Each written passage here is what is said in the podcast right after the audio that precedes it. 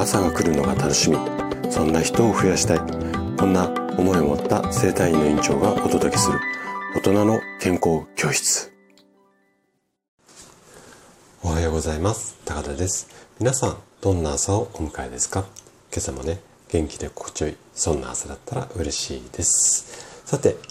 今日は腰椎滑り症を、まあ、食事で楽にするこちらのシリーズをお届けしていくんですが今日ね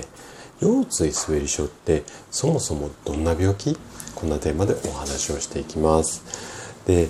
腰椎滑り症ってなんか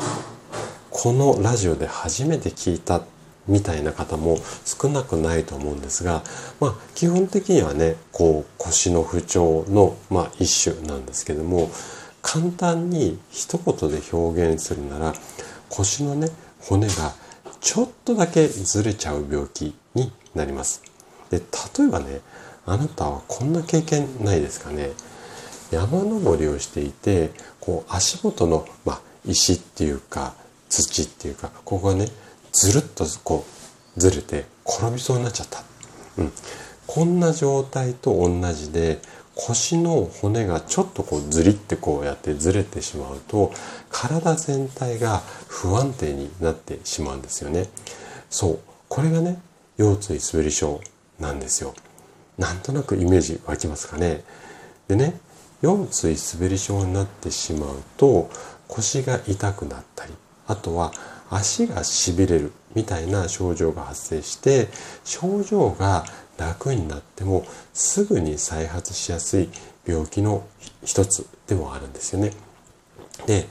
40代以上の女性男性よりも女性に発症率が高いこんな病気になります。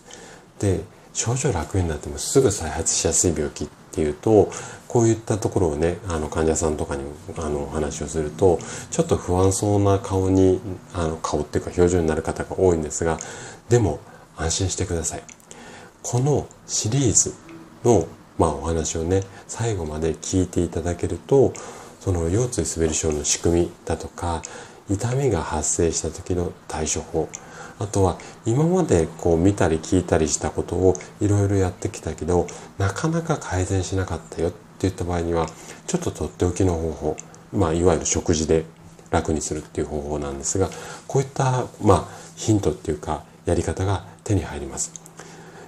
うん、なので、ぜひね、このシリーズ最後まで楽しんで聞いていただけると嬉しいです。じゃあね、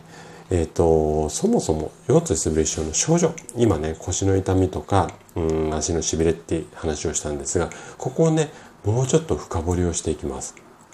で、一般的には、こんな3つの症状が腰椎滑り症は、えーと発生するというふうに言われています。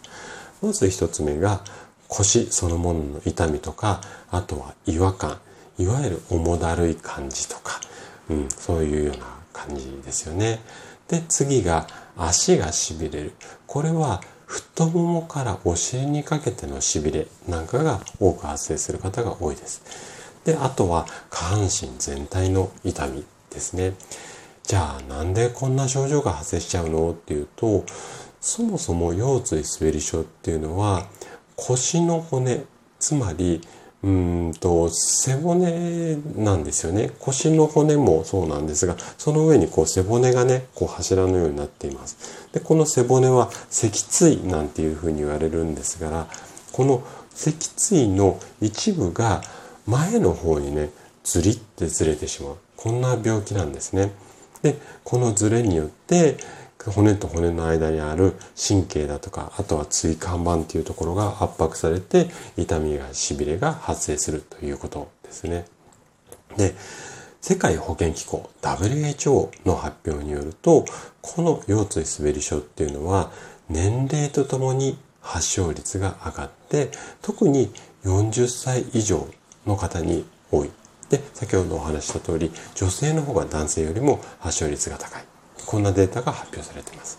で、私の院に腰椎滑り症の悩みで来院される方の傾向を見ても、やっぱりね、40代から50代半ばぐらいまでの特に女性の方の来院が多いです。で、もう少しこの病気を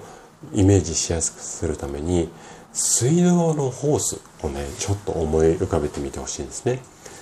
この水道のホースがまっすぐにつながっていると水はスムーズに流れますよね。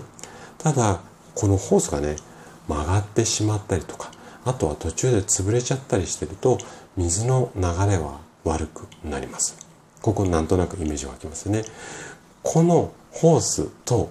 腰の骨の周りにある神経も全く一緒でいわゆるこうやって背骨がずれることでホースが曲がっちゃったり押しつぶされちゃったりのと同じ状態になってしまってこの神経のところの流れは情報の伝達をしますのでここの情報の伝達が悪くなる。これこそが痛みとかしびれの原因なんですよ。で腰椎滑り症の原因っていうのはあ原因じゃないごめんなさい症状っていうのは腰や下半身の痛み足のしびれなんですけれどもこれは腰の骨がずれて神経が圧迫されているために発生してしまう。これはねまるでこうホースの水の流れが悪くなるように神経の情報の流れが悪くなってしまうんですよ。なのでこういった症状をもし感じたらねできるだけ早めのケア。まあね痛いけどなんとか我慢できるレベルっていうのが初期の症状です。で、ここをだましだましやってしまうと、結局後でしっかり治療しようと思うと時間とか回数がかかってしまうので、できるだけ早めのケアっていうのをお勧めします。じゃあどういうふうにケアしていけばいいのとかどんな治療法があるのとかっていうのはこの後ねまた詳しくお話ししていきますしあとは病院でうんとなかなか結果が出ないとかうん、体操とかストレッチ、あとはマッサージをしてもなかなか症状が取れないっていう方は、